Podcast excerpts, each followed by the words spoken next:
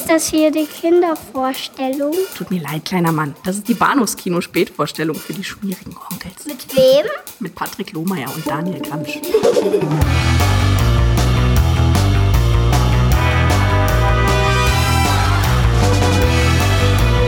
Everyone's given one special thing, right? Everyone's blessed with one special thing. I want you to know I plan on being a star. A big, bright, shining star. Eddie Adams from Torrance. Yep. Jack Horner, filmmaker. I make uh, exotic pictures. In 1977, a kid from nowhere Maybe think about your name. My name, yeah. Something a little pizzazz. Dirk Diggler. Good name. I like your name a lot. had a dream of getting somewhere. Jack Horner has found something special in newcomer Dirk Diggler. So let me just pop in this eight track, and you just give a listen tell me what you think, okay? It was a time when disco was king. These are the ones. These are great. Yeah, those are really cool. Are they lizard? No, they're Italian. Do you like my shoes? Sex was safe. Pleasure was a business. Cut. Hallo und herzlich willkommen zu Episode 276 des Bahnhofs Kino Podcast. Mein Name ist Patrick und bei mir ist der Daniel. Hallo. Hallihallo. Hi. Hi. Ein schöner Abend. Schwül warm, möchte ich sagen. Nee, wirklich. Langsam kommt der Herbst und ich bin nicht undankbar dafür. Ja, in der Tat, ich bin auch schon in so einer richtigen Herbststimmung. Aber die Filme versetzen einen in so eine schwül, schwitzig, heiße Stimmung, möchte ich mal behaupten heute Abend. Also teilweise versuchen sie es zumindest. Ja. Wir hatten eigentlich vereinbart, wir gehen das Ganze ein bisschen ehrfurchtsvoller an, Mhm. weil der grundsätzliche Gedanke hinter dieser, äh, hinter diesem Double Feature ist ja, dass äh, wir gedenken wollen dem lieben Burt Reynolds, der vor, Ja. von uns gegangen ist vor rund, ich glaube, vor knapp drei Wochen, Drei Wochen hätte ich jetzt auch gesagt, ja. im Alter von 80 Jahren. Mhm. Und auch jemand, eine wirklich maßgebliche Figur des 70er und auch frühen 80er Jahre Action-Kinos, die wir sträflich vernachlässigt haben bisher im Ja, ja, ja, leider, muss ich ganz ehrlich gestehen. Ich muss aber auch ganz ehrlich sagen, wenn ich eben an Burt Reynolds denke, dann habe ich halt größtenteils sowas wie Cannonball Run und sowas äh, in, in, äh, äh, im Kopf und ich habe immer so das Gefühl, damit würde man ihm so wenig gerecht werden. Äh, Smoking the Bandit ist zwar irgendwie ganz, ganz, ganz süß, aber eben, ja, wie du ja selber weißt, wir tun es manchmal etwas schwer mit Komödien rezensieren. Von daher äh, schwierig. Und von daher finde ich natürlich schon ganz cool, dass wir, dass wir hier mit den beiden Filmen von heute praktisch einen von den, den, den, Durchbruchs, sein Durchbruchsfilm Ja. präsentieren und, und im Prinzip sein Comeback-Film. Das finde ich ist eine, ist eine schöne Klammer für, für sein filmisches Schaffen. Und ich finde gut, dass du das sagst, Comeback-Film, denn das, genau das war auch meine Erinnerung. Und dann sah ich die, die Tagesschau am Abend nach dem Bekanntwerden von Burt Reynolds Tod. Und was sagte, die, ich glaube, die liebe Judith Rakers dort in der Tagesschau? Weiß ich nicht. Ähm, 1996 feierte er sein großes Comeback mit Striptease, mit Demi Moore. Ach du Fuck. Ja, nee, ich glaube eher nicht so.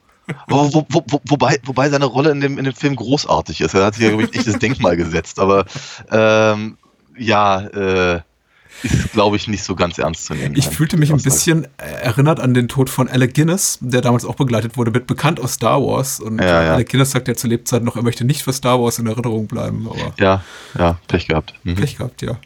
Und äh, Burt Reynolds hat ja selber auch ein durchaus angespanntes Verhältnis gehabt. Nicht zu Boogie Nights unbedingt, aber zum Regisseur von Boogie Nights, Paul Thomas Ja. Anderson. Ja.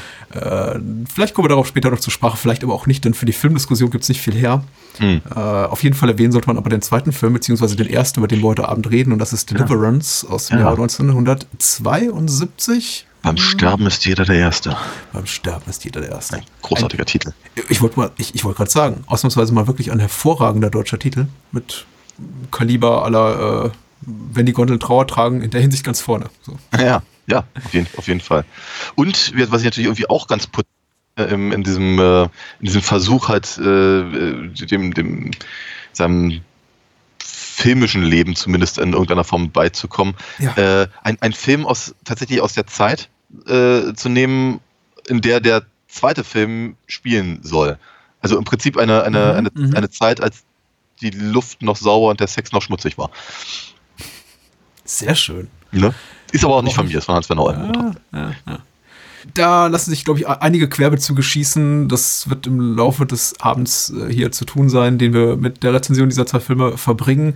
Ich wollte gerade klugscheißerig einwerfen, ja, beim Ste Sterben ist jeder der Erste. Der, der, der schöne deutsche Titel des Films beruht wahrscheinlich auf der Tatsache, dass eben äh, Deliverance äh, ein äh, auch sehr erfolgreicher Roman als Grundlage dient und wahrscheinlich da der Verlag damals gesagt hat, hier, deck uns was Schönes aus. Aber tatsächlich ist der Roman in der, in der, in der deutschen Fassung nur Flussfahrt. Ach so. Und so hieß dann auch Deliverance, also beim Sterben ist jeder der Erste in der TV-Ausstrahlung. Flussfahrt. Ja, Flussfahrt. Okay, da, da, da, da höre ich im, im, im Abgang irgendwie mit Huhn. Aber ich glaube, den meinten sie nicht. Äh, nee. Ja. Na gut. Beim Sterben ist jeder der Erste. Wir haben ihn vermisst, aber ist er wieder. Moonshade. Oh, hallo, Moonshade. Hallo Moonshade. Und Moonshade schreibt bei der OFDB, vier Männer aus der Stadt unternehmen in einer sehr abgelegenen ländlichen Gegend einen Kanutrip, einen größeren Fluss hinunter. Die Einheimischen dieses Landstrichs verhalten sich ziemlich seltsam und abweisend und weisen inzestuöse Züge auf. Schließlich wird die Gruppe von den, von den Hinterwäldlern überfallen und einer von ihnen vergewaltigt. Als man einen der Peiniger tötet, kommt es zu einer gewaltigen Hetzjagd den Fluss hinab durch gewaltige Stromschnellen. Eine Reise, die nicht alle lebend überstehen werden. Und da, da sieht man den feinen Unterschied zu äh, Moonshade-Rezensionen, von de denen man anliest, dass er tatsächlich den Film in jüngerer Zeit geguckt hat und solchen, denen man anliest, dass er den Film wahrscheinlich seit vielen, vielen Jahren nicht gesehen hat. Ja, ja. Ähm, ähm, Männer äh, fahren irgendwo den Fluss hinunter und eine Gruppe und einer wird vergewaltigt und die anderen kommen. Ja. Naja, Moonshade. Wir wollen nicht böse sein, du. Du hast uns so oft beigestanden. Die kleine Schwäche hier sei dir äh, verziehen. Ja, die Männer namentlich sind äh, Ed, gespielt von John Voight, äh, der bereits erwähnte, und zu dessen Ehren wir hier das auch machen. Äh, Burt Reynolds spielt Lewis, äh, Ned Beatty oder Baddy. Ich glaube, Ich bin mir nicht ganz sicher. Also ich, meine, ich, ich bin mir auch relativ sicher, dass, dass, dass Burt Reynolds ausgesprochen wurde. ich Ähm, weiß, dass Warren Baddy Baddy Ja. ausgesprochen wird. Also Ja. würde ich dann bei Ned Baddy auch dabei bleiben. Ja, aber ich finde, wie Ned Beatty klingt besser. Ja, er klingt, Aber- Ned Beatty aber ich klingt mehr nach Ned Beatty oder Baddy. Also klingt Ja. mehr so danach, wie er Ja, aussieht. Aber ja. Genau. wie heißt die Rolle, die ein Superman spielt? Oh, ah. Ich, ja. Shoot. Mhm. Ja. Nee. Oh, Mann. Ja, Werktreue. Wir kommen noch drauf. Das ist etwas, das uns Ja, ja, ich- einfällt, wenn der, der, der Stoppknopf dieser Aufnahme gedrückt wurde.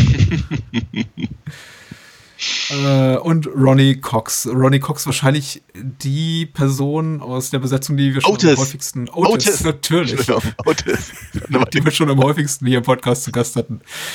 Ähm, in dem Fall lohnt sich tatsächlich auch mal die rel relativ illustre äh, Besetzung mit Synchronsprechern hier zu benennen. Also Elmar Wepper spielt Ed, äh, spricht Ed und äh, Gerd Günther Hoffmann spielt Louis, spricht Louis. Rainer Basedow Oh, schön.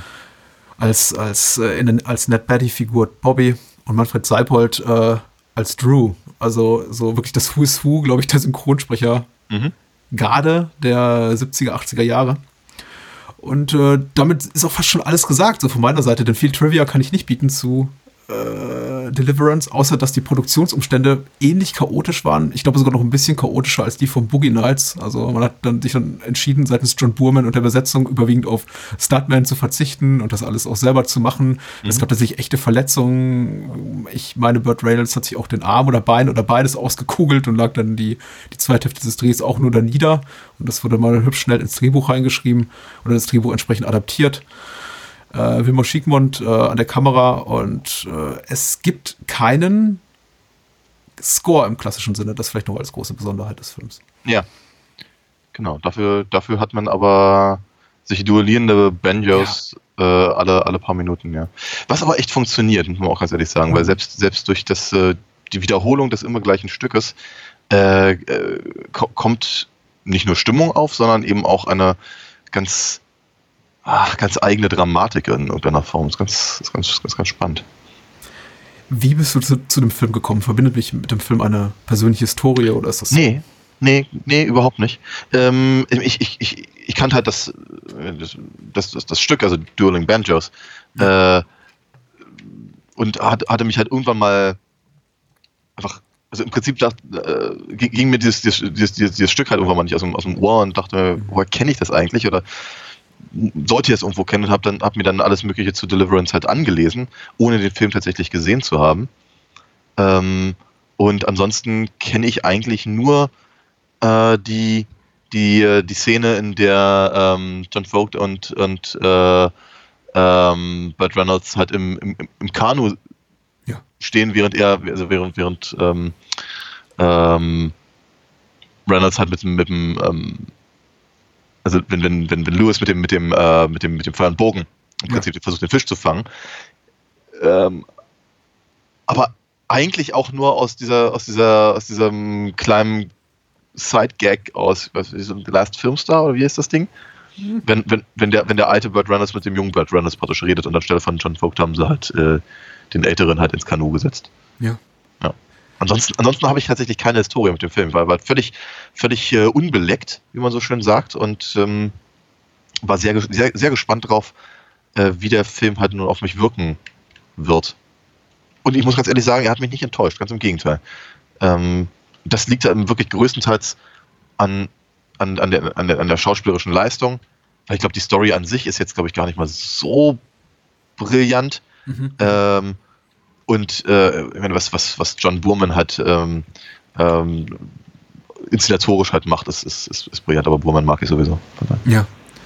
Äh, Und ähm, haben wir über Excalibur schon gesprochen hier? Ja. Hatten wir, ja. Mhm. Also das ist schon der dritte Burman-Film nach äh, Sardas und Excalibur, den wir hier haben. Ich bin ja äh, großer Fan. Er hat jetzt nicht unzählig viele Filme gemacht, die ich äh, wirklich liebe, aber es gibt so eine Handvoll Titel und dazu gehören eben auch die zwei, die wir schon hier besprochen haben, plus Deliverance, plus Mhm. äh, Point Blank mit Lee Marvin, wahrscheinlich Mhm. mein Lieblingsfilm von Burman, die ich wirklich, wirklich, wirklich sehr, sehr schätze. Ja, und genau, ich mache aus meinem Herzen keine Mördergrube. Äh, Deliverance gehört auf jeden Fall dazu. Das äh, spoilere ich schon mal vorweg. Ich äh, mag den Film sehr, sehr gern. Ich habe aber auch relativ spät dahin gefunden und zwar auch über den, über den Umweg dieses schon so ins, ins, ins popkulturelle Bewusstsein eingezogene äh, Zeugs, was sich irgendwie so, was so die Filmebene verlässt und einfach präsent ist in, in, in den Köpfen der Menschen, auch wenn sie den Film nicht gesehen haben. Wie zum Beispiel, keine Ahnung, jeder, jeder kennt die Duschszene im Psycho, Ja, auch wenn man den Film nicht gesehen hat. Und äh, genauso hatte ich eben auch schon von den Dueling Banjos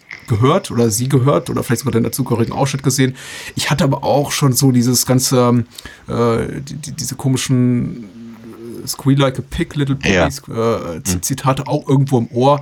Das ist jetzt noch nicht, alles war auf jeden Fall in der Zeit, muss so Ende der 90er, Anfang der 2000er gewesen sein, bevor es Internet-Memes gab und irgendwie lustige GIFs. Aber es war schon so eine Art, na, geflügeltes Wort ist falsch, weil das klingt zu positiv. Aber es war ein, ein Zitat, Ein stehender Begriff. ein stehender Begriff, ja, was man auf jeden Fall mit einer gewissen Art von, was man auf jeden Fall mit diesem Film assoziiert, aber eben auch mit einer gewissen Art von äh, filmischen Subgenre, eben diesem Rape-Revenge-Film. Und äh, von Ja, dem ja. gab es in meinem damaligen, nicht mehr Jugendlichen, aber so mit 20er Bewusstsein so einige herausragende Beispiele, auch wenn ich nicht alle bis zu, zu dem Zeitpunkt gesehen hatte. Es gab Last House on the Left, es gab äh, äh, äh, Day of the Woman, beziehungsweise I Spit on Your Grave. Mm, es gab Deliverance und noch ein, zwei andere. Aber Deliverance war eben der einzige, in dem das ähm, äh, ahnt man schon, wenn man auf die Besetzung guckt, eben nicht der, der Mann, äh, ein- ein- eine Frau das Opfer einer Vergewaltigung ist, die dann gerecht wird, sondern eben ein, ein Mann. Und äh, ja, mit dem Vorwissen habe ich mich an den Film gemacht und muss auch sagen, die, ich sehe es genau wie du, die Handlung ist eben relativ schlicht, die Charaktere relativ eindeutig gezeichnet, da gibt es nicht viel, viel, viel Subtext unter dem, unter dem offen, jenseits des Offensichtlichen.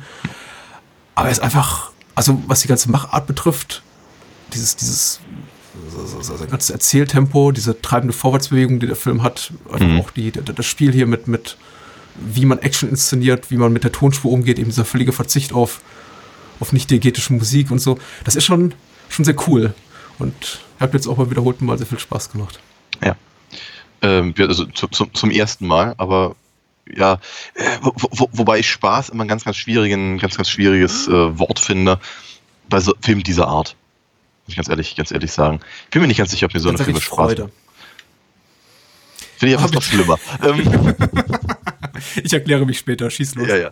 äh, nein, ich meine, das ist halt, das, das, das, das, das Ding geht halt äh, sehr unter die Haut. Im Prinzip wirklich von der ersten Minute an. Du hast ja vorhin schon diese, diese, äh, dieses schwüle Gefühl versucht zu beschreiben, das eben durch die, ähm, ja, durch diese, diese, diese Südstaaten ähm, Fluss dass das einfach das Setting Ja. da, da, da, da reinkommt und das, äh, der, der, der Film suhlt sich eben auch komplett da drin. Das ist Ja. äh, auch das, die, die ersten Einstellungen, bevor man überhaupt die Figuren sieht, man, man, man sie praktisch nur, nur, nur reden hört über, über ihren geplanten ähm, kan Kanu-Trip, ähm, fährt die Kamera eben über die äh, diese, diese, diese fast schon Sumpflandschaft mit den, mit, den, mit, den, mit den Bäumen, die praktisch ins Wasser wachsen und das äh, man, man, spürt das alles. Es ist, es ist wirklich, es ist physisch in irgendeiner Form bemerkbar, wie es da wohl sein muss. Äh, sp später gehen sie auch darauf auch noch ein bisschen nä- näher ein, wenn sie, äh, wenn sie, wenn sie eben, keine Ahnung, erzählen hat, wie, ähm, wie Bobby halt irgendwie, keine Ahnung, schwitzt und, und, und, und das halt irgendwie von irgendwelchen Mücken zerfressen wird und, und sowas. Äh, man, kann, man kann sich da einfach genau rein, rein versetzen. Äh, das, ist, das, das ist echt faszinierend. Diese, äh, ich, da- darauf, dar- darüber würde ich gerne nachher noch ein bisschen vielleicht äh, ge- genauer eingehen, aber eben die, die, aber die Zeichnung der, der, der Landbevölkerung, die ja nicht sehr freundlich ist, alles in allem, und mich jetzt ehrlicherweise ein kleines bisschen an sowas äh, wie Calvert und sowas erinnert hat. Ähm, äh, aber auch das hat, hat halt eine, eine wirklich eine, eine, eine physische Komponente, was ich eben auch ganz, ganz spannend. Ne? Und so, so, oder auch wenn, wenn, wenn Vogt, also Ed, äh, den, den Felsen hochklettert, Ja. Man hat immer das Gefühl, man ist, da- so dabei. Irgendwie die, die, die, die, die, eigenen Hände tun weh, wenn er, wenn er ähm, an dem, an dem Stein lang schrabt und sowas. Das ist einfach, äh, es ist, eine ganz erstaunliche Leistung, die, die mh, eben nicht nur die Emotionen, sondern wirklich einfach das, das, das, das, das, das, das Körperliche der Figuren praktisch so einzufangen und so zu vermitteln. Ja. Das, das habe ich auch so empfunden. Kommt jetzt erstmal, wenn man so ein bisschen die, äh, um die Produktionsumstände weiß, nämlich dass sie ja, dass jetzt Burman da John Voight ja wirklich hochgeschickt hat auf den Felsen und ihn da wirklich an die Felswand gehängt hat, auch nicht von ungefähr. Und äh, das überträgt sich auf jeden Fall auch auf den Zuschauer. Also mir ging es genauso. Ich war jetzt beim wiederholten also wenn ich Filme nicht für den Podcast gucke, dann einfach relativ weniger analytisch. Ich glaube, gut, wenn ich einen Film zum achten oder zehnten Mal gucke, dann achte ich auch auf Details, die ich vorher vielleicht nicht gesehen habe oder denen ich nicht viel Beachtung schenkte. Aber normalerweise versuche ich schon, mich einfach zurückzulehnen, zu entspannen. Und wenn wir eben was für einen Podcast in Vorbereitung gucken, dann gucke ich ein bisschen genauer hin. Habe jetzt auch darauf mal versucht zu achten, was mich dann da so genau packt und habe für mich ähm, denke ich, die Erkenntnis gewonnen, dass es vor allem Burmans Tendenz ist, Szenen wirklich wirklich sehr, sehr lange an Figuren festzuhalten, auch an, an Momenten festzuhalten, also auch Momente durchaus in, in, in voller Länge zu zeigen, auszuspielen, ausspielen zu lassen, die andere, sage ich mal, Action-Abenteuerfilme vielleicht nur so als, äh, als, als kurzes Aufblitzen zeigen würden, wie zum Beispiel Ja. die ganze die, die ganze Sequenz mit, mit Ed da oben am Felsen, die ja. Un, un, unglaublich lange dauert und wo wirklich auch, auch uns, äh, uns, uns Details präsentiert werden, wirklich, äh, die uns äh, jedes, jedes, jeden Schweißtropfen, der Ed da über, über die Stirn läuft, äh, spüren lassen. Das ist schon wirklich ganz, ganz bemerkenswert. Das äh, ist, ist mir durchaus aufgefallen, dass, ähm, dass der ganze Film sich vielleicht in mh, fünf, sechs längere Sequenzen aufteilen lässt und dass da gar nicht so viel mehr ist. Es gibt eigentlich die, äh, es gibt eigentlich das, das, das äh, anfängliche Eintreffen dort in dieser, ich möchte nicht sagen Bergdorf oder Flussdorf, es ist mehr so ein, ja, eine eine Ansammlung an Holzhütten, äh, wo, wo sie eben ihre Reise starten. Es gibt dann eben eine äh, längere Sequenz auf dem Fluss. Es gibt das abendliche Beisammensein dort im, am, am Zelt. Das nächste ist dann aber eben eben schon die, die, äh, der Überfall und die Vergewaltigung von ähm, Bobby und Ed. Ja, dann quasi so der ganze äh, das, das, das, das Erschießen des, äh, des, des Widersachers und dessen Tod, was unglaublich lange auch ausgespielt wird. Ja. Die Szene mit Ed oben am Felsen. Ja, und dann, gut, der ganze quasi Rest. Epilog. Der, der, der auch sehr, sehr, sehr lang ist, was ich Ja. auch, auch nicht mehr so im Kopf hatte. Denn im Grunde, ich habe dann doch auf die Uhr geschaut, nicht weil mir langweilig war, sondern weil mich einfach interessiert, wo der Film jetzt gerade ist. Und dachte, ja, der dauert doch dauert ja nicht knapp zwei Stunden, jetzt sind es 90 Minuten rum, rum und im Grunde sind alle, ist doch alles erledigt.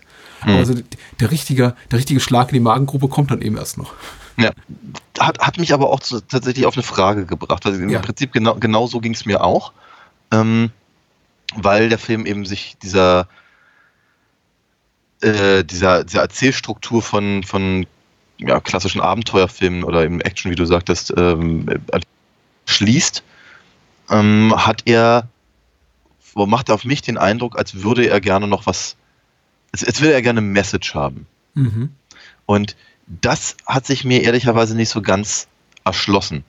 Ähm, weil letztendlich, äh, praktisch, äh, ja, wenn, wenn alle mit Ausnahme von Ronnie Cox ähm, ja irgendwie halbwegs ähm, unbeschadet oder zumindest also lediert, aber lebend, so wollte ich es eigentlich sagen, ähm, wieder, wieder nach Hause kommen, fängt dann erstmal der ganze Spaß an, dass sie versuchen müssen zu erklären, was ist da eigentlich passiert, ohne zu erklären, was da passiert ist. Mhm, mhm. ähm, das heißt, also die, die, der, der, Film sagt nicht nur einfach, wie es ja Actionfilme gerne mal tun, wie hier, hier ist ein Hindernis, das kannst du ganz einfach da, dadurch äh, äh, überwinden, indem du einfach alles umbringst, was dir vor die Flinte kommt. Ja. Und danach, danach bist du der Held, weil du hast es ja geschafft und vielleicht noch das Mädchen gerettet oder die Stadt befreit oder hat den Bösen äh, getötet und jetzt kannst du nach Hause gehen. Das erfahren wir aber nicht mehr. Und der Film macht es eben nicht so leicht, sondern sagt halt, guck mal, hier ist die Konsequenz. Und wie, wie, wie, gehen die Figuren damit um? Also praktisch, er macht auf einmal eben die, die er, stellt, er stellt die moralische Frage, die ein, ein, ein äh, regulärer Action- oder Abenteuerfilm mhm, mhm, nicht oder zumindest sehr, sehr, sehr, sehr selten st stellt und beginnt im Prinzip fast einen neuen Film. Und ich war mir einfach nicht so richtig sicher, was ist, was ist die Message letztendlich aus, äh, die, die, die dabei bei, bei rumkommt. Also, irgendwie, irgendwie kommen sie durch mit ihrer Lüge. Ähm, müssen aber müssen aber irgendwie zeitlebens damit klarkommen, was sie getan haben, ohne es jemandem richtig erzählen zu können. Aber was äh, ich, Mal kritisch nachgefragt, brauchst du eine Message bei dem Film? Hast du dich ich weiß gesehen? Glaubst du, dieser, dieser, dieser ja. Art von Film verlangt danach? Nee, ich, ich, ich glaube, ich persönlich nicht, weil ich glaube, ich, mir reicht es eigentlich von der, von der Charakterzeichnung her. Aber der Film tut halt an vielen Stellen so, als müsste da jetzt noch was kommen. Mhm. Ähm, ich möchte gar nicht, dass, dass, dass Burman mir den Erklärbär gibt, aber wenn, wenn sich eben äh, Ed und Lewis darüber auch unterhalten, also natürlich über Lewis Denkweise und, und, und, und, und Lebensgefühl und äh, ähm, Reynolds Vogt, Voigt äh, fragt, warum er eigentlich mit auf diese Trips immer wieder kommt. Das machen die ja schon mal öfter. Und, und, und, und John Vogt eben keine, keine richtige Antwort drauf, drauf gibt, habe ich so das Gefühl, vielleicht, dass da, da, da, ist irgendwas drin, da wird irgendwas gegenübergestellt. Ne? Mhm. Der, der, Film steht ja permanent was gegenüber. Die City Boys gegenüber die, den, den, den Hillbillies, ja. ähm, die äh, ver, ver, verweichlichten was, was, was macht, was macht Bobbys und was Versicherungsvertreter oder ja, so ja, in Richtung? genau. Ne? Äh, geg gegenüber halt Lewis, der, der, der irgendwie so einen Survival-Tick hat. Ja, also genau. das, das hat permanent diese Gegenüberstellungen. Und äh, letztendlich gibt es keine Auflösung, um mal das ganz, ganz blöde Wort zu benutzen. Wir, wir, wir sehen halt nur, dass Ed, äh, dass, dass, dass Ed zwar geistesgegenwärtig ist, um ihm tatsächlich in einer solchen Situation zu überleben. Also nicht, nicht nur, dass er über sich selber hinauswächst und den Berg hochklettert und den Typen da umbringt, äh, sondern eben er, er, er stellt sich eben auch der, der Herausforderung, den, den, den Sheriff anzulügen und äh, zu versuchen, sich seine, seine, seine Freunde nicht nur aus der misslichen Situation auf den Fluss rauszuholen, sondern eben auch aus dieser moralischen Problematik und kommt offenkundig am Ende damit nicht ganz klar, weil er, weil er dann eben äh, weiterhin von Albträumen geplagt wird. Und ich habe das Gefühl, da werden halt einfach zwei verschiedene Dinge aufgemacht. Einmal halt wieder diese Gegenüberstellungssache und dann eben diese, ähm, diese, diese moralische Komponente. Dem Film fehlt, glaube ich, jede Art von Moral, wie sie auch den Figuren fehlt. Oder zumindest der moralische Zeigefinger in dem Sinn, dass der Film sagt, ja, aber wer weiß, vielleicht kommt das Böse noch zurück oder vielleicht kriegen sie, werden sie, kriegt man sie am Ende dann doch am Kragen für das, was sie getan haben. Ich meine, der, der Film deutet es eben vage an durch diese allerletzte Einstellung der, äh, der, der, der, der glatten Oberfläche des Sees und wir haben eben vorher diesen, diesen Traum von Erd gesehen, in dem die, die Hand des, des Opfers quasi, des toten Opfers da wieder herausschießt und das, die Stille des Wassers durchbricht. Ähm, und ich meine, es ist ja durchaus davon auszugehen, dass der, der Tod wieder auftauchen wird. Ich weiß nicht, wie groß der, der See ist. Ich glaube, es wird an keiner Stelle des Films jetzt, werden uns da irgendwelche geografischen Maßstäbe genannt, im Sinne Mhm. von, oh, dieser, dieser See in Appalachen ist so groß, wir werden die wahrscheinlich niemals wiederfinden. Also es ist dann durch, doch durchaus davon auszugehen, dass zumindest die vage Möglichkeit besteht, dass der wieder auftaucht oder es sogar relativ wahrscheinlich ist. Ähm, der Film deutet auch an, dass der hier von James Dickey, also dem Autor der Romanvorlage gespielten, äh, dass der Sheriff Bullard, so heißt er, glaube ich, auch nicht Bescheid weiß, oder zumindest eine sehr starke Ahnung davon hat, Ja, dass ja. sich äh, Ed und Bobby einer, eines Verbrechens schuldig gemacht haben. Du kannst halt bloß nicht beweisen, ja. Dann deswegen muss er eben- dann abhauen, ja. Ja, kann es eben bloß nicht beweisen. Also, das ist durchaus, ich, ich verstehe warum. Ich glaube, du, du, du sagst ja auch, du brauchst es nicht unbedingt, aber ich kann, ich auch nicht. Ich kann mir aber durchaus vorstellen, dass es für einige Leute schwierig ist, genauso wie es eben, also, dass dieser, quasi dieser, dieser, dieser, dieses, also so, so ein Commitment seitens des, äh, des Drehbuchautors oder des Rom Romanvorlagenautors und des Regisseurs fehlt, sich auf eine Seite zu schlagen und sagt, das sind aber jetzt hier die Bösen und die können ihrer gerechten Strafe nicht entgehen. Mich stört es weniger, weil im Grunde der Film von, von Beginn an klar macht, dass es hier keine, keine guten, Das keine ist bösen nicht gibt. das, Deswegen- was ich meine. Okay. Das ist eigentlich ziemlich genau gar nicht das, was ich meine. Ich meine überhaupt nicht, ich meine überhaupt keine moralische äh, Positionierung. Weil es, es, es geht ja im Prinzip um, es, es wird ja, ich finde, ich, würd- ich finde, es wird nicht genug verhandelt, Mhm. was die Moral der Figuren ist. Ähm, die, äh, also vor allem Ed muss ja ständig in dem Film halt Entscheidungen treffen. Ähm, wie, wie weit er versucht, was ich, keine Ahnung, ähm, Bobby zu helfen, soweit er Ja. kann. Ja, eher schlecht als recht, aber er versucht es ja zumindest.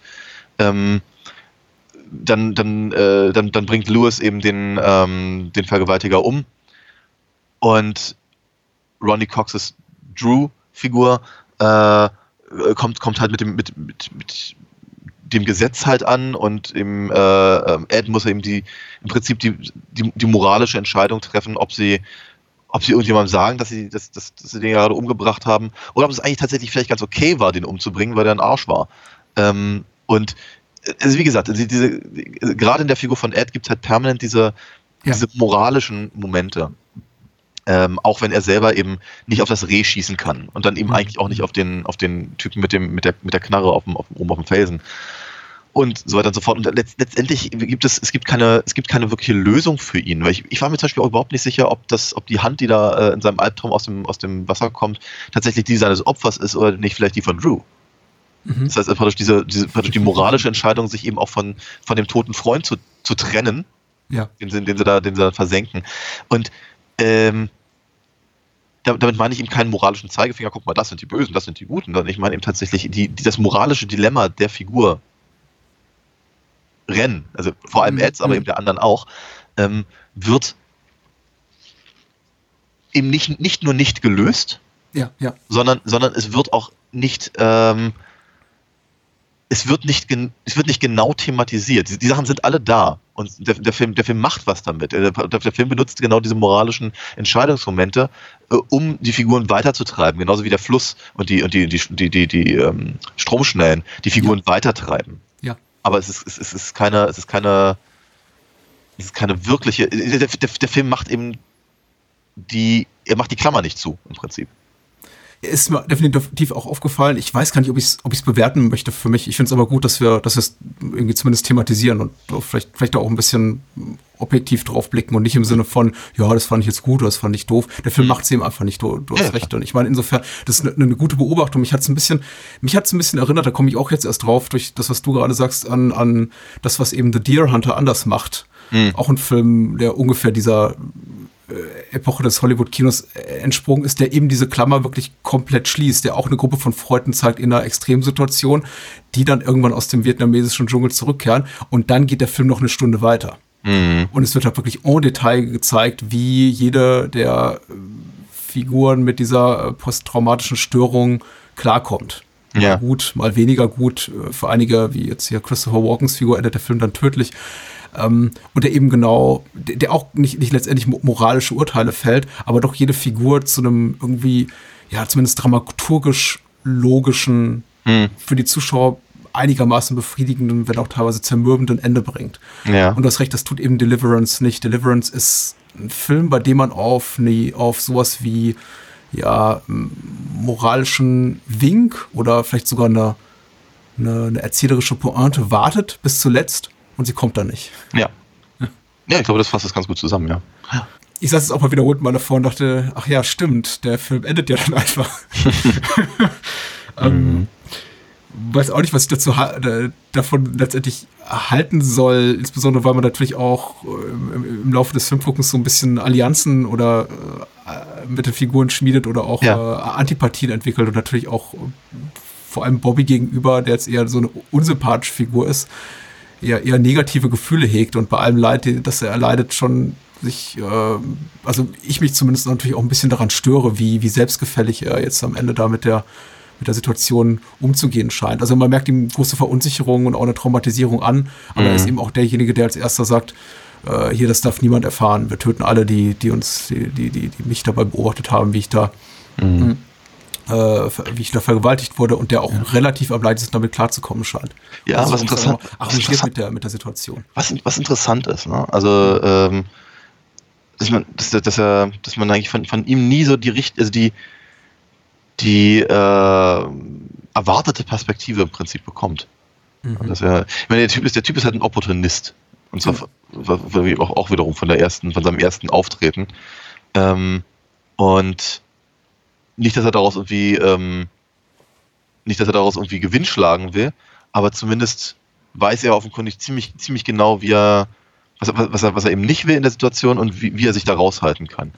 Das ganz, äh, ganz spannend ist. Und trotzdem ist er aber dann auch nicht geist, also der, der, ist nicht geistesgegenwärtig genug, weil die, die Regelung der Affäre übernimmt ja letztendlich Ed. In gewisser Weise mit Unterstützung von, von, von, von Lewis. Ähm,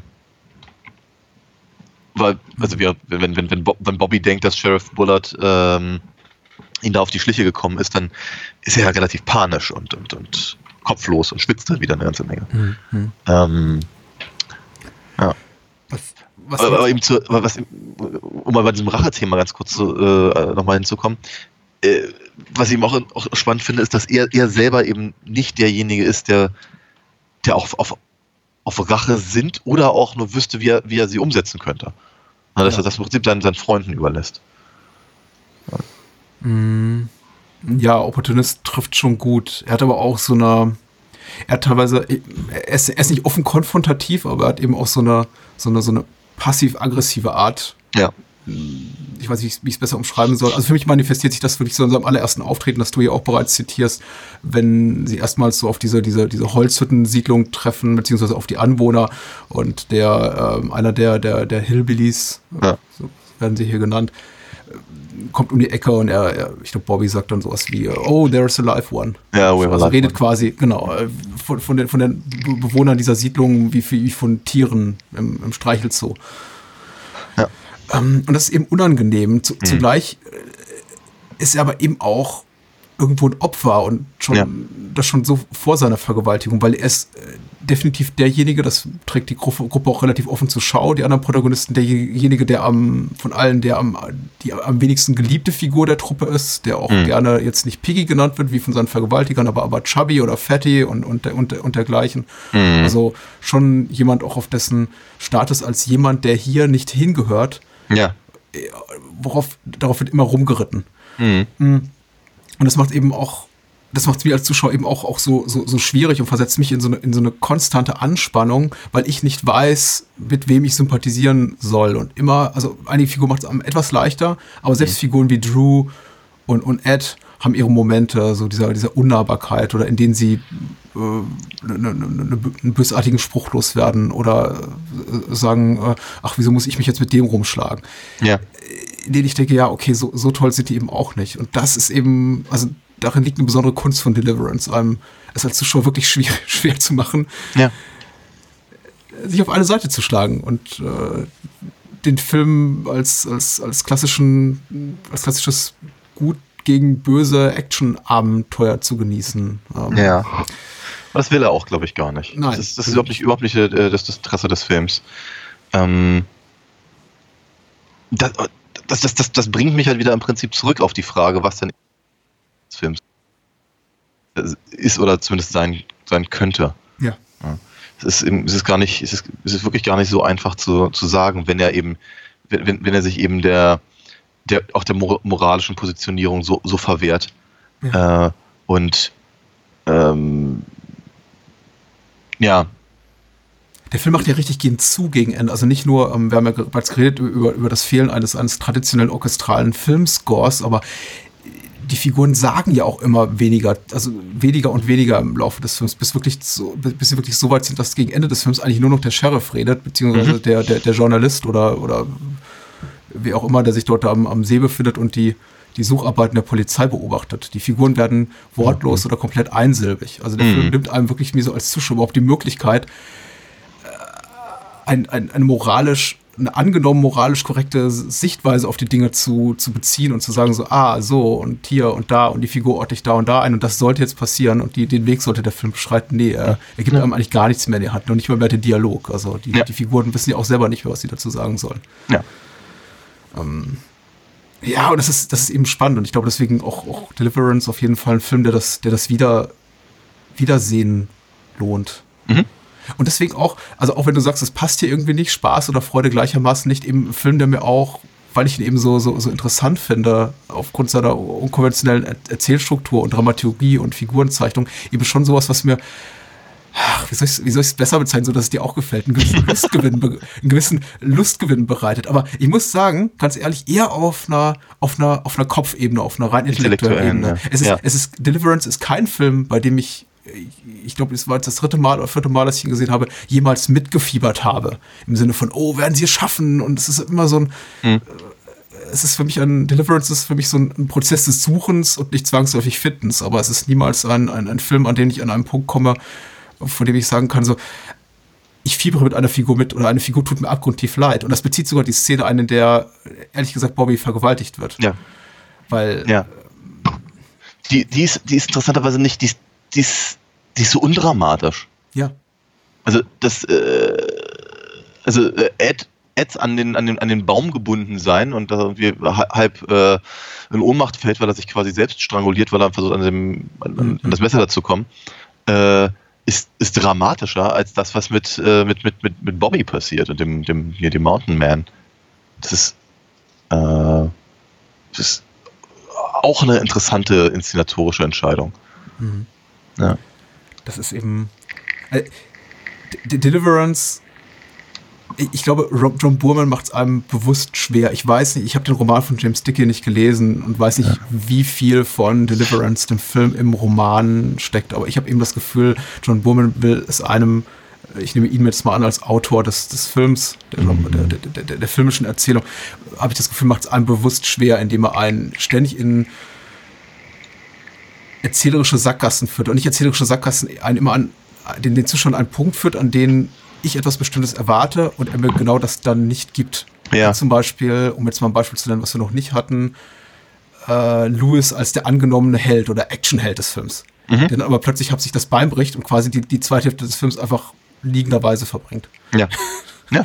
ähm, und er wird eben sogar etabliert als jemand, der unglaublich mit, gut mit dem Bogen umgehen kann, der der Einzige ist, der, der in der Lage ist, einen, einen Menschen mit dem Bogen zu erschießen, der auch noch äh, seine Mitabenteurer äh, darauf hinweist, welche Defizite hier bei ihrem Mord- oder Jagdwerkzeug da vorhanden sind. Ich glaube, Drew weist ja zu Beginn darauf hin, dass irgendwie hier die, das Fieberglas angerissen ist und mhm, was mhm. weiß ich.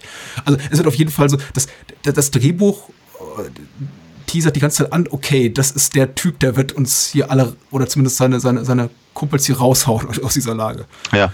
Und nö. Macht, macht, er, macht er gar nicht, ne? Was aber mit ein interessanter, also die, die fand ich ganz interessant gerade, ähm, weil ich äh, da auch ganz gerne nochmal drauf eingehen wollte.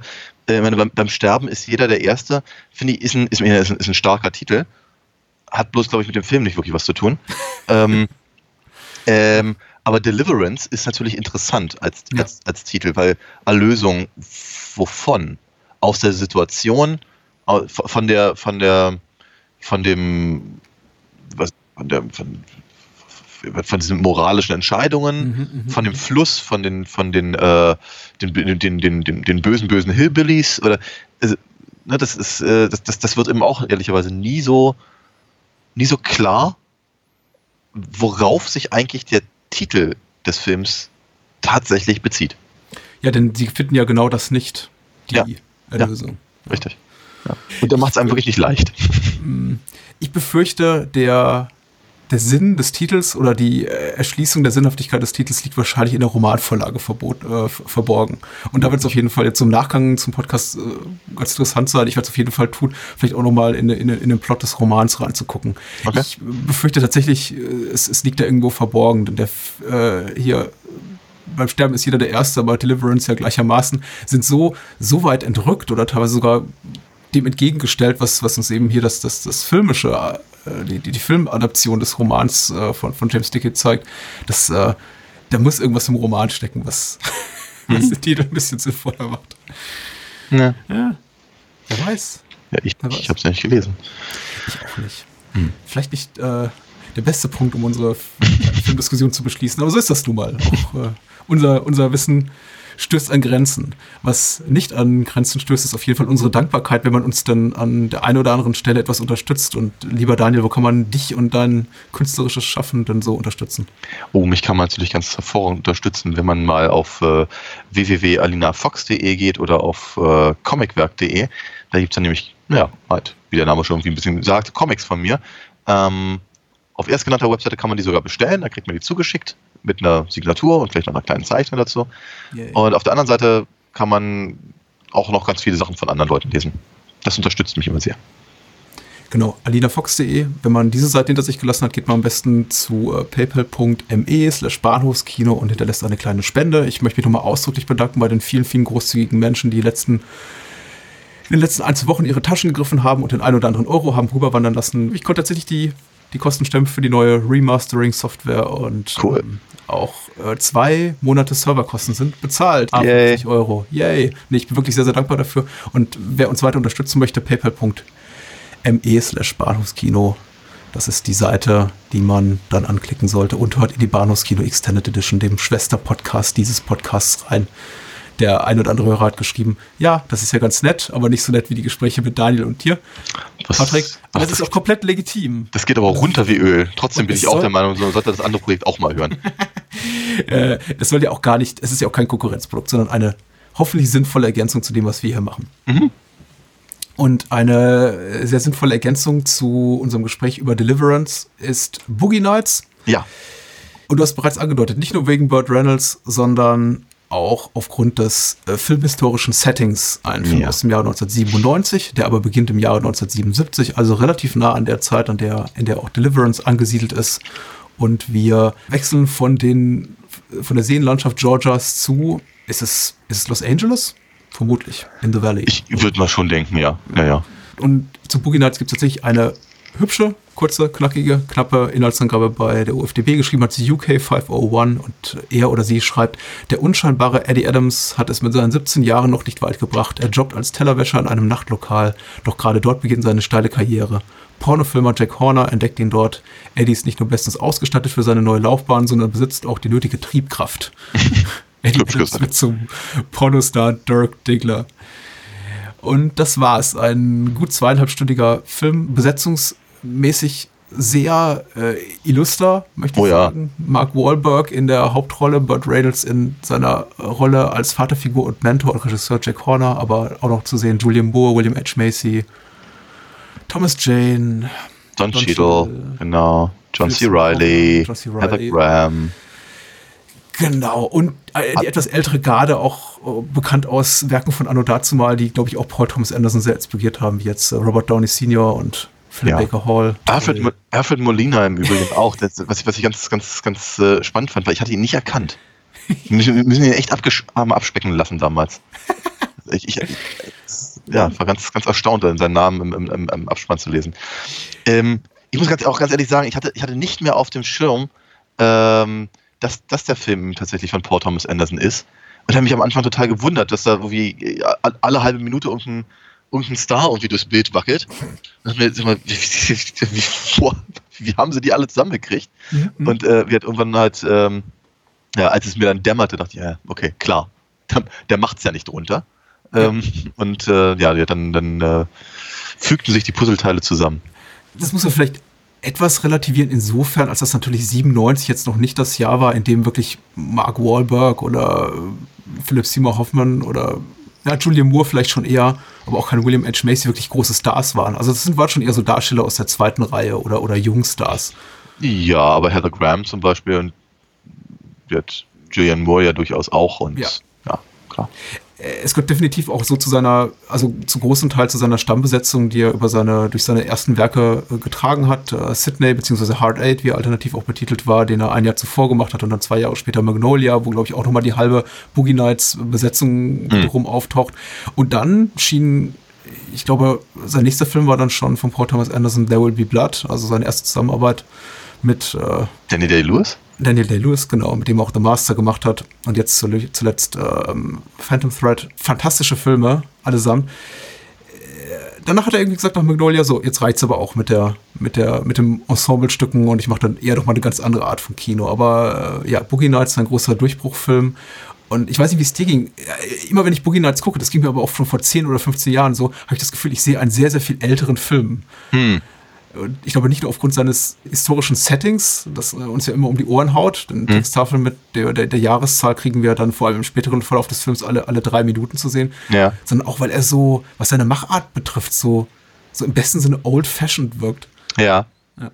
Ähm, da ich zu meiner Schande gestehen muss, dass ich Boogie Nights vorher auch nie gesehen habe, kann, ich, kann ich nicht darüber reden, äh, wie, wie, wie er sonst so auf mich wirkt. Ähm, aber in der Tat, ähm, Was war denn zu der Zeit sonst so im Kino? Äh, Ma- Man in Black, Ja, ja. Independence Day, Ja, klar. was ist Also da, dahingehend schon sehr oldschoolig. Aber er, er, er, wirkt, er wirkt natürlich, er wirkt natürlich äh, gen, gen, genauso authentisch 70er wie, was ich keine Ahnung, die Szenen in Austin Powers oder sowas. Ja. Also äh, ist, äh, sie, sie, sie- sie geben sich viel Mühe, was, was, was Frisuren, Kostüme und auch so ein bisschen die, die Haptik des, des, des Filmmaterials angeht und so. Das ist alles sehr, sehr schön. Aber er, er, er wirkt eben nicht wie ein Film aus den, der wirklich in den 70ern gemacht wurde. Nein. Das will er aber Nein. auch, glaube ich, gar nicht. Also das, das ist überhaupt nicht das Anliegen des Films. Erst, ein- erst ein Märchen in der ersten Hälfte, was ich äh, auch jedes Mal gerne vergesse. Also ich muss sagen, noch mehr als Deliverance, den ich jetzt in, sagen wir mal, 20 Jahren dreimal gesehen habe, was keine Leistung ist, ist Boogie Nights tatsächlich ein Film, zu dem ich relativ regelmäßig zurückkehre. Einfach auch, weil er so leicht wegguckbar ist. Manchmal stolper ich auch einfach nur drüber, dass er im dritten Programm läuft oder gerade irgendwo gestreamt wird und denke mir, oh ja, guckst du mal rein und schwuppdiwupps sind wieder zweieinhalb Stunden rum und ich habe Boogie Nights weggeguckt. Ich finde halt, also Boogie Nights hat ein, ein, ein Tempo, einen Rhythmus, eine Erzählweise, auch einen Inszenierungsstil, der mich wirklich anlacht und der mir Freude bereitet, der mir Spaß macht und der mich halt wirklich darauf wirklich auch vergessen macht, wie viel Zeit vergeht. Ich würde letztendlich trotzdem nie sagen, Boogie Nights ist einer meiner Lieblingsfilme, komischerweise. Dafür Mhm. ist er, pff, äh, dafür, dafür trifft er mich nicht Mhm. tief genug ins Herz. Mhm. Aber er macht mir unglaublich viel Spaß und ich sehe eben auch die ganze Mühe, die da drin steckt. Ja. Und die Liebe zum Detail. Und ähm, ja, wie ging es dir denn jetzt so? Ich bin total gespannt. Wie war deine erste Seherfahrung jetzt im Ähm, hohen ich, Alter von Ende 20? Na komm. mehr davon, mehr davon. Ähm, äh, ich, ich, ich, ich, war, ich war total, ich war weggeblasen. ähm, Entschuldigung, ich, ich konnte, es war stärker als ich, ich konnte nicht anders. Ähm, ich, ich, ich, ich, war, ich war total fasziniert. Also ähm, nun mag ich äh, Paul Thomas Andersons äh, Filme, also die, die ich gesehen habe, bei weitem nicht alle, ähm, äh, mag ich prinzipiell aber gerne. Und ähm, ich, ähm, äh, ich, ich fühlte mich schon sehr in diese in, in die Handlung reingezogen und einfach auch in die in das ähm, in die die teilweise sehr meandernde Erzählstruktur Mhm, mhm. äh, hat mich überhaupt nicht gestört, ganz im Gegenteil. Ich wollte halt wirklich echt wissen, ah, hey Mensch, mich, wie geht's mit den Leuten weiter? Ich meine, die, die, die äh, hätte, hätte im Prinzip vermutlich aus äh, einer, einer, einer Viertelstunde, also aus jeder gegebenen Viertelstunde des Films hätte man einen eigenen ganzen Film machen können. Hm. Ähm, nur dass er halt dann immer weitergeht, aber wirkte auch nicht zerfasert, sondern es war, das ist, ist, äh, selbst wenn halt äh, teilweise große Zeitsprünge drin sind, ähm, hatten sie aber Sinn und Verstand und ähm, das es war war alles ganz toll. Ich hatte mir ab und an mal so zwischenzeitlich die Frage gestellt, ähm, warum solche Filme eigentlich zumindest zu einer bestimmten Zeit, ich glaube Boogie Nights Ende der 90er war es eben auch so, äh, so als mh, mh, als Vorbild genommen wurden. Warum so viele Leute sagen, gesagt haben, hey, das ist so toll. Warum ist es, äh, ne, also warum, warum, warum ist es nicht Ende der 90er auch so? Ich dachte irgendwie, wow, ich, glaube nicht, dass ich in Du meinst auch die, die, die Zeit, den Zeitgeist der, der, der Ja. 70er, so wie im Film dargestellt Ja, wird. und eben, äh, weiß nicht, links und rechts koksen und, und alles, alles nageln, was nicht bei drei auf dem Baum ist und so. Mhm. Äh, ich bin, ich, ich fand das eigentlich alles tatsächlich eher bedrückend. Also lustig teilweise, also immer dann, wenn es lustig sein soll, aber eben auch durchaus sehr bedrückend, gerade eben äh, ausgedrückt äh, in der Figur von hier Little Bill, William H. Macy's. Äh, Ja. äh, äh, Figur, er relativ früh im Film schon merkt, na, das ist aber auch äh, nicht, nicht alles Gold, was glänzt. Ja, oder Scotty, also hier Ja. von Philipp Seymour Hoffmann. Einfach Ja. so Figuren, die auch in die Zeit nicht reinpassen. Ja. Oder Don Cheadle. Bugs, äh, Bugs, also die Figur Bug. Äh, ganz, ganz genau so. Und ähm, dass ich. Teilweise ging mir das schon ein bisschen fast so, dass ich, dass ich den, den, den Figuren am, ihr, ihr Happy End nicht so ganz gegönnt habe. Irgendwie so dachte, irgendwie, na, das ist, das, ist, das, ist, das ist mir jetzt ein bisschen zu ähm, verträglich. Ja, irgendwie, ge- ge- gegen Ende. Aber wir, also den, es ist, äh, es ist, es ist hochinteressant auf jeden Fall, den, den, den Figuren halt dabei zuzugucken, wie sie sich halt entwickeln. Jetzt gibt's ja Menschen unserer Generation oder vielleicht auch ein paar Jahre älter, die wirklich mit großer Nostalgie, mit der Nostalgiebrille auf die 80er Jahre zurückblicken. Jetzt Hm. ist äh, Paul Thomas Anderson noch mal ein paar Jahre älter als wir.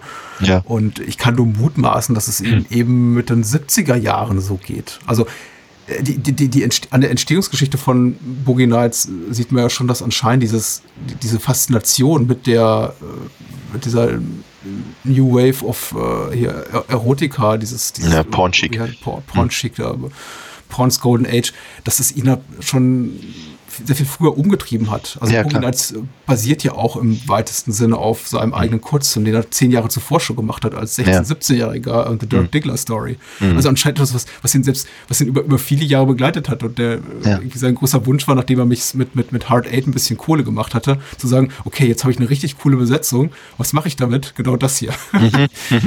ähm, das ist, äh, ja, das drückt ja schon sowas wie eine, ja, eine Besessenheit aus. Und das, das, das, das passt eben auch sehr gut zum Thema des Films. Also, Oh ja. ich, ich verstehe total, was du sagst. Mir geht's absolut genauso. Ich habe teilweise mit einem fast schon Gefühl von, naja, nahezu, naja, mit, mit leicht depressiven Gefühlen fast auf die Figuren und ihre Umgebung geguckt und dachte, ach, ihr, ihr seid doch alle so ein bisschen doof und äh, guck mal, ich weiß doch, worauf's für euch hinausläuft. Also äh, es gibt ja, äh, klar, man sieht lustige Partyszenen, alle haben Spaß und knattern und koksen und zwischendurch kommt dann eben der Anruf von, von hier Maggies bzw. Ambers, also Julian Moores kleinem Sohn und Ja. äh, wird ausgerufen bei der Party und keiner findet sie, weil sie nicht unter ihrem Namen mehr, mehr da hausiert.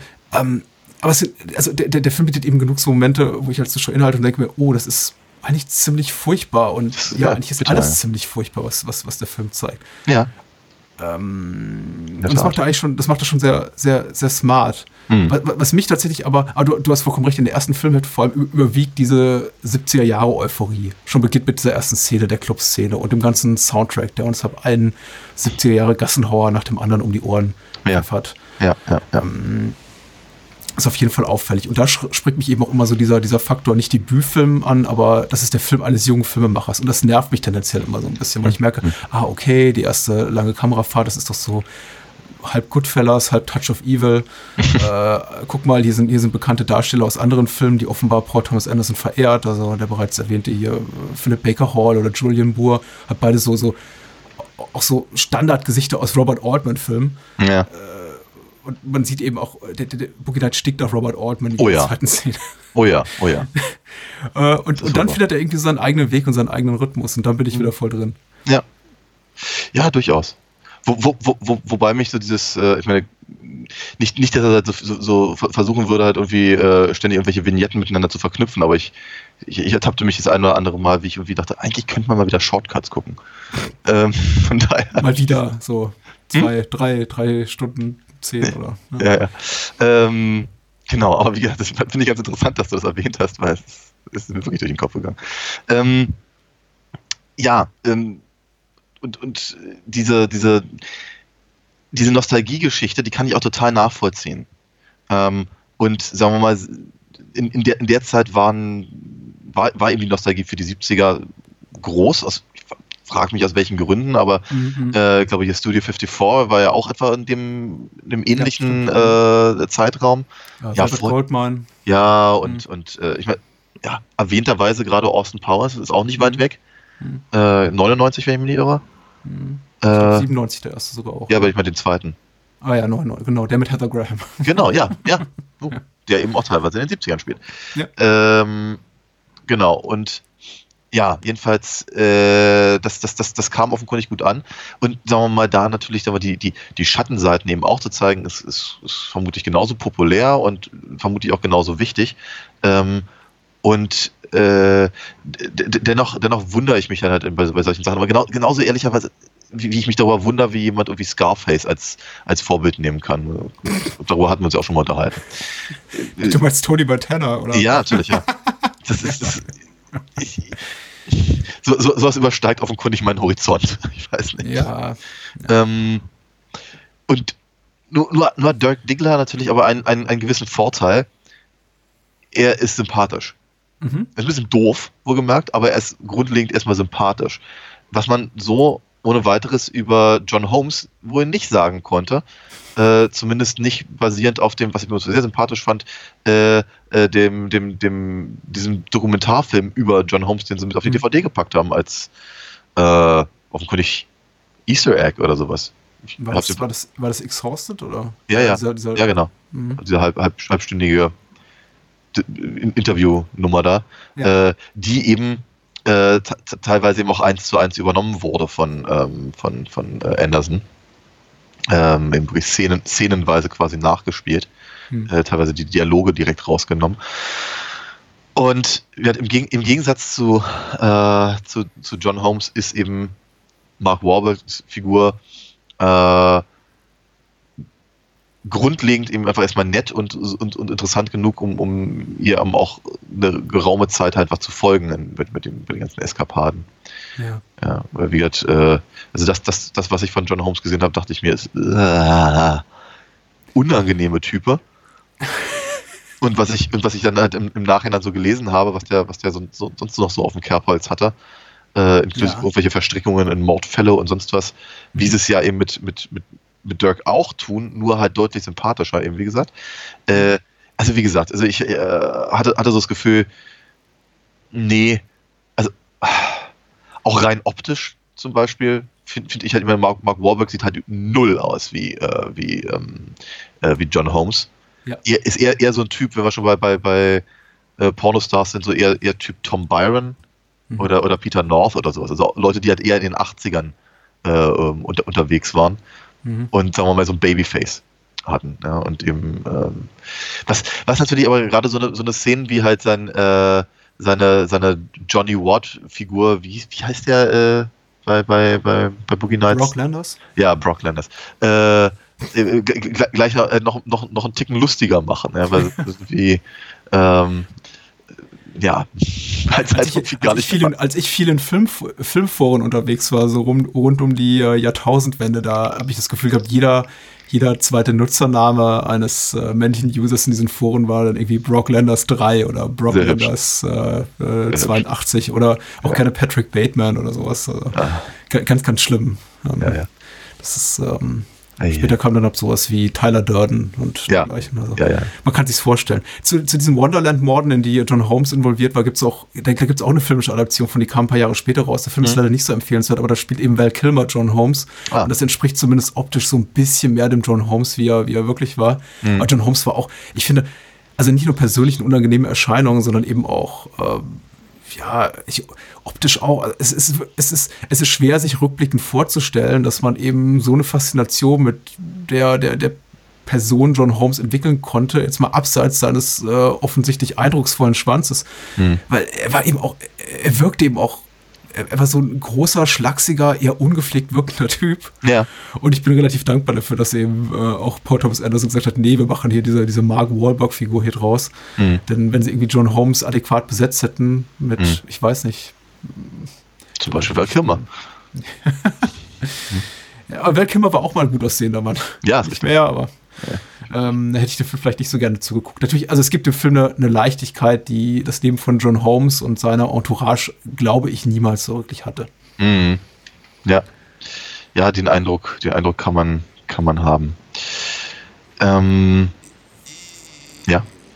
Ja, ich weiß gar nicht, wo wir anfangen. Nights ist so reichhaltig und er hat eben auch so dieses, er hat so, er hat so ungleich zu Deliverance ein wahnsinnig schnelles Erzähltempo. Also wir peitschen ja wirklich durch,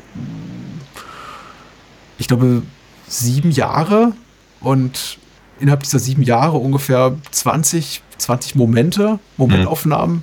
Mhm. Also die, die, die zeitlichen Abstände werden in der zweiten Hälfte des Films kürzer. Zur ersten Halbzeit befinden wir uns tatsächlich so über die ersten 70, 80 Minuten im Jahr 1977. Und dann sehen wir eben 80, 81, äh, 3. September, Woche 82 und so weiter und so fort. Und dann eben in relativ kurzer Zeit einen sehr, sehr schnellen Abstieg. Mhm. Ähm, wie ist dir denn bei, mit dieser Zweiteilung des Films ergangen? Also für mich, ich, ich, stolper immer noch so ein bisschen darüber, über diesen Moment, in dem sich hier äh, William H. Macys Figur äh, die ja. Kugel ins Hirn jagt, also mhm. Little Bill. Und dann kommt diese, diese Texttafel 1980 und der ja. Film nimmt eine völlig andere Tonalität an. Wie, wie ging es dir denn jetzt? Wie ging es dir damit? Hm. Ist so auch schade oder? Nee, nee, gar nicht. Hm. Äh, ich, ich, hatte eher so das Gefühl, okay, jetzt geht es langsam ans Eingemachte. Ähm, also gut, wir haben bereits zuvor diese sehr relativ bedrückende Szene zwischen äh, Scotty und Eddie. Ja, was, was, nee, was, was, was richtig ist, ähm, ich, hatte, ich, hatte, ich hatte so das Gefühl, im, im, im Prinzip hatte ich, äh, hatte ich so das Gefühl, okay, jetzt, jetzt, sind, jetzt sind die 80er da und jetzt, jetzt kommen die Konsequenzen im Prinzip. Mhm. Das kann auch ein bisschen was damit zu tun haben, dass ich eben, wenn ich bin in den 70ern geboren habe, aber eben von den 70ern selber natürlich relativ wenig mitbekommen, also, also Porno-Business sowieso schon mal gar nicht. Ähm, Ach. Ja, nur. Ähm, aber eben, sagen wir mal, dafür habe ich natürlich die 80er halt viel, viel, viel, viel genauer halt äh, erlebt und ähm, diese, sagen wir mal, so dieses, ich glaube, dieses Gefühl, die Party ist vorbei, äh, und, und äh, das, das, das, das, das, das leichte, lockere Leben, das, das, äh, das funktioniert jetzt nicht mehr und jetzt, jetzt, äh, jetzt zahlen wir im Prinzip mhm. unsere Schulden ab, siehe AIDS und sowas, was ja in den 80ern ein großes Thema war, gerade auch in der, in der Porno-Branche und ich meine, John Holmes ist dran gestorben.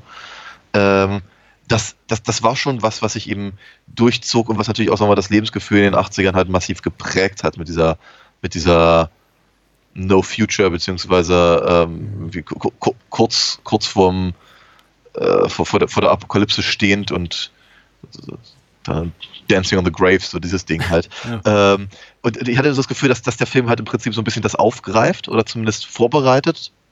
So richtig thematisieren tut das ja nicht, äh, außer, außer halt, sagen wir mal, das hier äh, Jack Horners, also Brad Reynolds, das Dilemma mit dem, mit den, mit den, äh, dem Aufkommen der Videokassetten. Ja. Äh, viel, viel, viel mehr ist ja da gar nicht, gar nicht drin, außer dass vielleicht die Figuren selber ein bisschen gesetzter wirken. Also man sieht Julianne Moore deutlich häufiger irgendwie im Kostümchen rumrennen und, und mhm. sich eben ähm, ähm, mehr um ihr um, um das Sorgerecht kümmern und so. Äh, aber wir hatten so das Gefühl, dass halt das, das, das diese, diese Tonalität, der, der, der, der Tonalität, die Änderung in der Tonalität ähm, ausdrücken sollte oder zumindest äh, für mich äh, impliziert hat. Mhm die, die Szenen sind stimmungsmäßig anders gefärbt. Die äh, Art der Inszenierung, der Art der Inszenierung bleibt da aber relativ treu. Also wir sehen ja. weiterhin auch in der, in der zweiten Hälfte des Films immer sehr, sehr kurze Vignetten. Wir wissen ja auch von einigen Figuren gar nichts, außer wirklich nur die äh, oberflächlichsten, aller notwendigsten Details, wie zum Beispiel von äh, Buck, also der, der Don, Don Cheadle-Figur, die mhm. dieses, die wir erst im Cowboy-Kostüm sehen, offenbar jemand, der immer so ein bisschen auf der Suche nach sich selbst ist und dann am mhm. Ende bei sich ankommt, ist als Rapper aufgemacht und dann seinen eigenen Hi-Fi-Laden da hat. Mhm. und trotzdem, also das Interessante ist ja trotzdem, gehen einem die Figuren unglaublich nah. Ich glaube, gerade ja. Don, gerade Don Cheadle oder, ja. oder, Scotty äh, sind sind wirklich super und geben wirklich, wirklich zu Herzen. Mhm. Ähm, äh, aber, aber, aber ja, also ich bin, ich bin um auf diesen Bruch zu kommen. Im, im ersten Augenblick, wenn die Texttafel kommt und wir sehen eben kurz zuvor, wie äh, William H. Macy da die, die, die, die Gehirnflüssigkeit wegspritzt, ähm, schon immer so ein bisschen in hab acht Haltung im Sinne von, oh, jetzt äh, wird's aber, jetzt wird's aber bedrückend. Dann aber kurz darauf immer wieder erstaunt, wie, wie gut der Film da die Kurve kriegt und nicht bemüht wirkt im Sinne von, oh, jetzt ähm, jetzt lege ich aber so einen krassen tonalen Bruch hin, dass es mhm. sich komplett mit äh, dem, dass es komplett dem entgegenläuft, was wir in der ersten Hälfte gesehen haben. Ja. Und ich glaube, das ist so, weil, weil alles, das, was wir sehen in der zweiten Hälfte, eben sehr, sehr sorgfältig vorbereitet wurde in der Figurenzeichnung, in den Dialogen, mhm. in jedem kleinen Detail. Also wir sehen bereits, dass Problem, die problematische Situation, in der wir Julian Moore ein paar Minuten später sehen, da beim, beim, beim, beim, beim Sorgerechtsrichter oder wie auch immer bei der Sorgerechtsanhörung.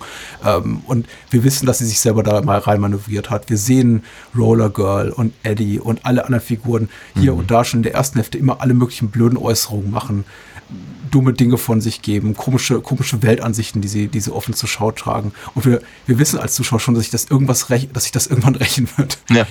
Und ähm, deswegen wirkt es für mich immer so wie aus, aus einem Guss, so als, als, als quasi als Notwendigkeit. Der, die, die, die, die, der, der zweite, ähm, der, der, der, die zweite Hälfte des Films löst quasi das Versprechen ein, das die erste gemacht hat. Also Ja. das ist irgendwie äh, eine Zwangsläufigkeit, die, die, der auch irgendwie Genau. Nights hier, hier nicht entkommen kann. Es ist, es ist, es ist nur konsequent, genau, ja. Ja. ja, ja.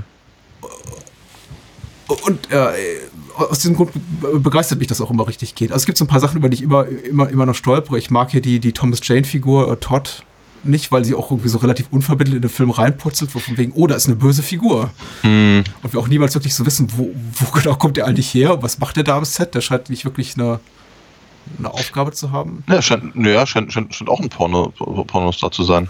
Ja, Also, so, so, hatte ich, so hatte ich es zumindest gedeutet. Das ist ja nicht. ja ich, ja, ich, ich, ich nehme es auch mal an. Das war jetzt auch so meine Annahme. Aber äh, also, Ich, ich, ich hatte das Gefühl, dass er viel, viel, viel mehr für den, für den, für den, den, den richtigen äh, äh, John Holmes stand als, als, als Dirk Diggler. das ist sehr gut beobachtet, glaube ich auch. Hm? Wie, wie, wie heißt John C. Rileys Kunstfigur? Äh, Reed Rothschild. Reed Rothschild und äh, irgendwie Chest, Chest, Chest Burst, Chest Burst, Chest, Ja, Chest. Chest. Ich glaube, ja, nur, nur, nur Chest und dann äh, Rock, Rock, Rockwell? Rockwell, ja, Ja, Chest, Chest Rockwell. Rockwell. ja. Wundervoll. Ähm, ich, ich kann mich noch relativ gut daran erinnern, dass John C. Riley äh, damals für mich so ein Schauspieler war, der in meiner Wahrnehmung so ein ausstrebender Charakterdarsteller war und ich Ja. Boogie Nights ihn zum ersten Mal so als richtig lustigen, lustigen, also komödiantischen Schauspieler wahrgenommen habe. Mhm. Und ich glaube auch mehr und mehr Regisseure haben danach auch entdeckt, dass John C. Riley wirklich, wirklich vor allem lustig ist. Ja, das war sehr gut, ja. ja. Ich glaube, ich, glaub, ich, ich, glaub, ich habe ihn das erste Mal ähm, bewusst wahrgenommen in äh, Chicago.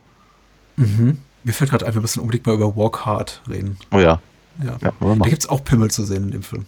großartig. Ich wollte ich wollt, ich wollt schon, ich wollt schon sagen, eigentlich, eigentlich müssen wir irgendwann nochmal über den Elefantenrüssel im Raum reden. ich fand den gar nicht so beeindruckend. Ich fand das eine ziemlich, schlechte, so. eine, eine, eine ziemlich schlechte Prothese und dachte mir, okay, wenn der, wenn der wirklich so aussah, ich meine, äh, wie, es ist, das, ist, ja- das ist ja schon ganz drollig gemacht, ne? dass man halt praktisch den gesamten äh, permanent hört, wie, wie, wie, wie gewaltig und, und, und, und toll und, und, und, und hübsch und äh, geschickt und ach, keine Ahnung, was da nicht, was für. Attribute äh, eben sein, sein, sein, sein Dödel ist. Und äh, halt praktisch so kurz, kurz vor der Ablende dann eben ihn auch tatsächlich nochmal kurz aus der Hose zu holen. Das, das, das ist schon sehr sympathisch und sehr nett von, äh, von, von äh, Paul Thomas Anderson. Aber, e- aber ehrlicherweise, wie gesagt, also den, den, den Gummidildo, den, den, den sie ihm da umgeschneit haben, hätten sich wirklich ein bisschen was Hübscheres einfallen lassen. Weil Ich weiß nicht, wie man es besser lösen soll, ehrlich gesagt, als so. Na, ich meine, ne, ich, ich habe keine Ahnung, wie die, wie die Qualität von, äh, von, äh, von, von, von Gummischniedeln Ende der, Sieb äh, Ende der, der 90er war. Aber ich bilde mir ein, dass die damals auch besser aussahen als, als das da, weil das sah aus wie eine Cabanossi.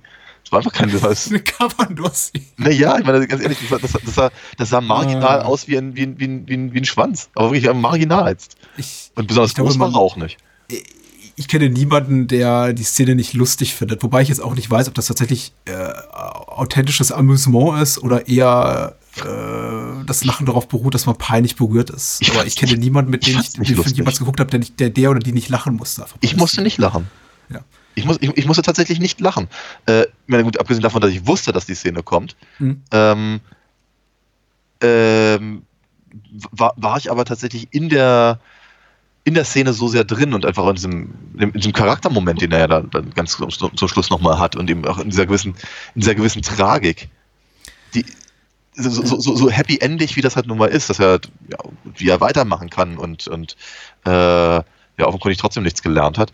Ähm, und, tro und trotzdem hat es ja eine gewisse Tragik, dass er eben letztendlich für nichts anderes anderes taugt, außer für, für äh, Pimperfilme. Mhm. Ähm, und bei einem anderen versagt und, und eben alle- alleine nicht bestehen kann, sondern eben nur weil, nur, nur weil eben J Jack ihn mag Mhm. und ihn wieder aufnimmt, halt praktisch dann mehr oder weniger da, da weitermachen kann, wo er aufgehört hat, ohne irgendwie halt irgend- das Geringste gelernt zu haben. Äh, und dann, dann, dann, dann muss er sich halt selber vorsagen, was er für ein toller Star ist Ja. und eben sein, sein, sein, sein, sein Schniedel rausholen, um sich quasi selber zu beweisen.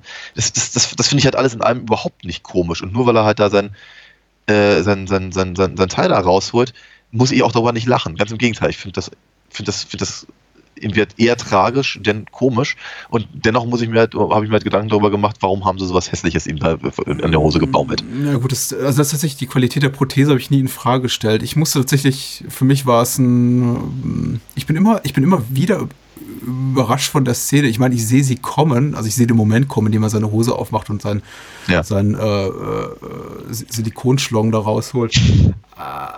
Aber bis die Szene beginnt, in der wir ihn eben vor dem Spiegel sitzen sehen, habe ich tatsächlich vergessen, dass die noch kommt, weil also der Ja. Film, finde ich, sehr geschickt daran ist, uns das, die Tatsache vergessen zu machen, dass eben sein ganzer Erfolg oder auch seine Person, seine ganze Persönlichkeit nur darauf fußt, dass er eben einen dick, dicken Prängel hat. ähm, das ist ja ein unglaublich großes Thema zu Beginn des Films. Es gibt keinen kaum Moment Ja. im Film in der ersten halben, dreiviertel Stunde, in dem nicht der Schwanzer Thema ist. Er schläft mit einem Mädel, boah, du bist der Beste. Er trifft auf Jack Horner, du bist der Größte. Er legt zweimal, äh, lässt sich einmal von, von Roller Girl bedienen, dann legt sie nochmal flach, du bist der Größte. Er zeigt dem Colonel seinen Schwanz, du bist der Größte und so weiter und so fort. Ja. Es ist immer, und ähm, es geht aber eben komplett verloren in dem Moment, in dem er quasi sich hier, also in, in diesen Drogenkonsum zu tief einsteigt und seine, ja, seine, seine, seine Möglichkeit verliert, noch hart zu werden. Und dann wird es eher so eine Krimi- Tragödie, Melodrama und die Nebenfiguren werden präsenter. Äh, äh, Buck gewinnt eine größere, kriegt eine größere Aufmerksamkeit. Ja. Äh, Julie Moores Figur, also Amber, äh, wird, mehr, wird mehr Zeit auf der Leinwand geschenkt und so weiter und so fort. Und äh, also für mich hat der Film bringt immer wieder dahin an den Punkt, dass wenn dann die Szene kommt, ich dann denke, ach so, ja stimmt, jetzt müssen wir noch den obligatorischen Blick auf den Schwanz werfen, weil Mhm. muss ja irgendwo sein. Ich denke mir tatsächlich auch, also ich denke mir tatsächlich, ich hätte es nicht mehr gebraucht, aber Es ich, weiß- vielleicht ist es auch irgendwie dem Wunsch von Paul Thomas Anderson, äh, ich, du siehst mich nicht, aber ich gestikuliere wild mit den Armen, Ja, okay. weil, weil ich es auch nicht wirklich weiß und ihr nur Kaffeesatz lesen kann. Aber vielleicht ist es auch dem Wunsch von Paul Thomas Anderson äh, entwachsen, auch sowas wie ein filmisches Ausrufezeichen, auch vielleicht ein Karriereausrufezeichen zu setzen, in dem Sinne von, ich gebe dem Kinopublikum jetzt auch noch was mit, über das sie, dass sie reden können. Und ich will Ja. irgendwie kurz bevor der Abspann reinknallt, nochmal diesen, diesen dicken Prängel auf die Leinwand zaubern. Ähm, weil, ja, Ich, ich, ich, ich glaube schon, ich glaube schon, dass das was, äh, dass das eine dramaturgische äh, ähm, Komponente hat. Nicht, Ja. nicht, das, ich, glaube, das ist, ich glaube, das ist kein Gimmick. Das ist kein Gimmick, ihm äh, das einfach nochmal zu zeigen, sondern im Prinzip genau. Also, äh, also zum einen halt eine, eine, nochmal so eine dramaturgische Klammer halt zu, zu, zu, zu, äh, zum, zum ersten Teil des Films zu, zu, zu schließen. Äh, zum anderen halt äh, einfach auch nochmal genau die, ja, die Reduzierung der Figur auf diese, ein, diese eine Fähigkeit oder diese eine, ähm, diesen einen Umstand, für den er ja nicht mal was kann, äh, nochmal noch mal halt praktisch herauszuarbeiten. Und deswegen sage ich halt, ich, für, für, für mich wirkt er, obwohl, obwohl das im Prinzip wie ein Happy End angelegt ist und in gewisser Weise so ja auch funktioniert, wirkt aber trotzdem die, ähm, der, der, der wirkt wirklich wie ein armes kleines Würstchen. ja. Ja, Wie eine Cabanossi eben. Ne? ja in der Tat. Also, man muss ja auch zugeben, genauso wie der echte John Holmes, da sind sie sich ja durchaus ähnlich, zumindest wenn man so den, den, den biografischen Details, die bekannt sind von, von John Holmes, Glauben schenken darf. Die hatten ja beide nicht, also weder die, die, der fiktive Eddie Adams noch der echte John Holmes wirklich viel auf dem Kasten. Das sind ja Mhm. wirklich äh, eher schlichte Menschen, die, wenn Mhm. sie nicht diese eine Gabe hätten, es niemals in ihrem Leben zu mehr als einem hier Tellerwäscherjob oder Hausmeisterjob gebracht hätten. Ja. Nichts gegen Hausmeister oder Tellerwäscher, also hier keiner kann das gegen irgendwen. Aber sagen wir mal, nicht die äh, Star-Karriere gemacht hätten, die, die sich selber äh, gedacht hätten. Ich weiß jetzt nicht von, von, von John Holmes, ob er immer davor geträumt hat, ein Star zu werden. Ich meine gelesen zu haben, das nicht und er eher so über, über, über Zufälle in dieses Business reingeschlittert ist. Hm. Aber von Eddie ist, wird ja relativ zu Beginn des Films klar, dass er sich zu höheren Berufen fühlt. Er wirklich nur in diesem Club jobbt, um dort mit, mit äh, Stars oder Produzenten anzuknüpfen, dass Ja. er selber Filmemacher werden will, Mhm. bis ihm dann halt Jack Horner zurechtstutzt. Also Burt Reynolds, sollte man es auch nochmal ausdrücklich sagen, ist Ja, ja. irre gut in diesem Film. Auf jeden Fall, ja. Fantastisch. Ja. Äh, ihn nochmal zurechtschützt und sagt, du, das geht nicht so einfach. Es ist nicht damit getan, eine Kamera irgendwo drauf zu halten. Du brauchst hier, du brauchst eine Beleuchtung, du brauchst einen Tonmann, Mhm. du brauchst einen, äh, brauchst einen vernünftigen Schnitt und so weiter und so fort. Mhm. Äh, wo wollte ich hin? Ich weiß es nicht. Ich, Ähm, ich finde find, aber- find aber ganz gut nochmal äh, tatsächlich, den- ich, ich unterbreche dich jetzt gerade, das würde ich nicht wollen. Nein, unterbrich mich. Okay. Ich, war fertig. ich wollte sagen, dass, dass das Thema Film im Film auch für mich nochmal ein ganz spannendes ist und Oh ja. dass ich das jetzt weiter ausführen möchte. Also etwas, was, was für mich Boogie Nights auch nochmal reizvoller macht. Das ist ein Film über Filmemacher und Ja. das ist über Filmemacher, die ihren Job sehr, sehr ernst nehmen, bei aller Lächerlichkeit, die sie sich Mhm. oftmals preisgeben Mhm. und dummen Äußerungen, die sie tun. Mhm. Das sind alles Leute, die wirklich mit der großen Passion dabei sind. Ja. Und das ist wahrscheinlich auch der, der zweite ausschlaggebende Faktor neben dieser äh, ge generellen 70er-Nostalgie, die vielleicht Mhm. Anderson in sich trägt, warum er gesagt hat, ich will darüber einen Film machen, weil das. Leute sind, die quasi für das brennen, was sie tun. Ja. Im filmischen Bereich. Ja, absolut, absolut richtig. In, inklusive dem, dem, äh, dem Kameramann, der, der immer so ein bisschen gelangweilt wirkt. Aber Ricky Jay, ja. Ja, aber, aber wenn, wenn, wenn er dann eben irgendwann auf, auf Video drehen muss, dann eben Mhm. dann merkt, wie, wie kaputt ihn das eben auch, auch, auch macht. Aber ich, ich würde das tatsächlich gerne, gerne zum Anlass nehmen, eben auch nochmal ähm, den bisher ein bisschen unter den Tisch gefallenen Burt Reynolds nochmal noch mal ein bisschen zu, zu, zu, zu Lobpreisen und zu huldigen, weil er tatsächlich also es ist, es ist ja, es ist ja dokumentiert, dass er eben mit Paul Anderson gar nicht klar kam und äh, irgendwie auch gesagt hat, dass er Boogie Nights nie vollständig gesehen hat. Ähm, und der trotzdem mit, mit, mit, mit Preisen ohne Ende beworfen wurde nach und Ja. absolut zu Recht, weil er äh, äh, also nicht, nicht nur die, die, die, die Anlage der Figur, also Jack Horner selber funktioniert eben, eben sehr gut genau aus, dem, Per- aus, dem, aus der Perspektive, die du gerade genannt hast, nämlich als, als, als Vollblut-Filmemacher, der, eben- der sagt eben auch dieser, dieser äh, Br- Brock Landers Film, soll, der sein, wegen dem man sich an ihn erinnert äh, und, und so eine Sachen. Ähm, und der eben ja offenkundig eine, eine, eine, eine tiefe Zuneigung zu den, zu den, zu seinen immer wiederkehrenden Darstellern halt äh, entwickelt und ähm, ja, Mentor, Vaterfigur nannte es vorhin, halt hat. Ähm, aber Burt Reynolds selber bringt eben auch eine ganze Menge Filmhistorie mit. Ja. Und, und er spielt sie halt gnadenlos aus. Äh, Du, du, du hast halt hier, hier jemand, der, der 40 Jahre lang Filme gemacht hat. Ähm, und ähm, der, der, der das eben ganz hervorragend transportiert und diese, diese äh, naja, etwas, etwas, etwas mel melan melancholische Nostalgie in gewisser Weise halt, äh, äh, Er bringt eine Eleganz rein. ja, oder so, ja. Hm. Auf, auf jeden Ja, Fall. ja gerade auch, gerade auch in dem Moment mit Robert Downey Senior oder Philip Baker Hall, so mit dieser alten Garde, das hat schon noch, hat sowas von, von altem Hollywood und äh, Ja. hat auch so, hat auch so einen Glanz. Also ja, es- ja, ja.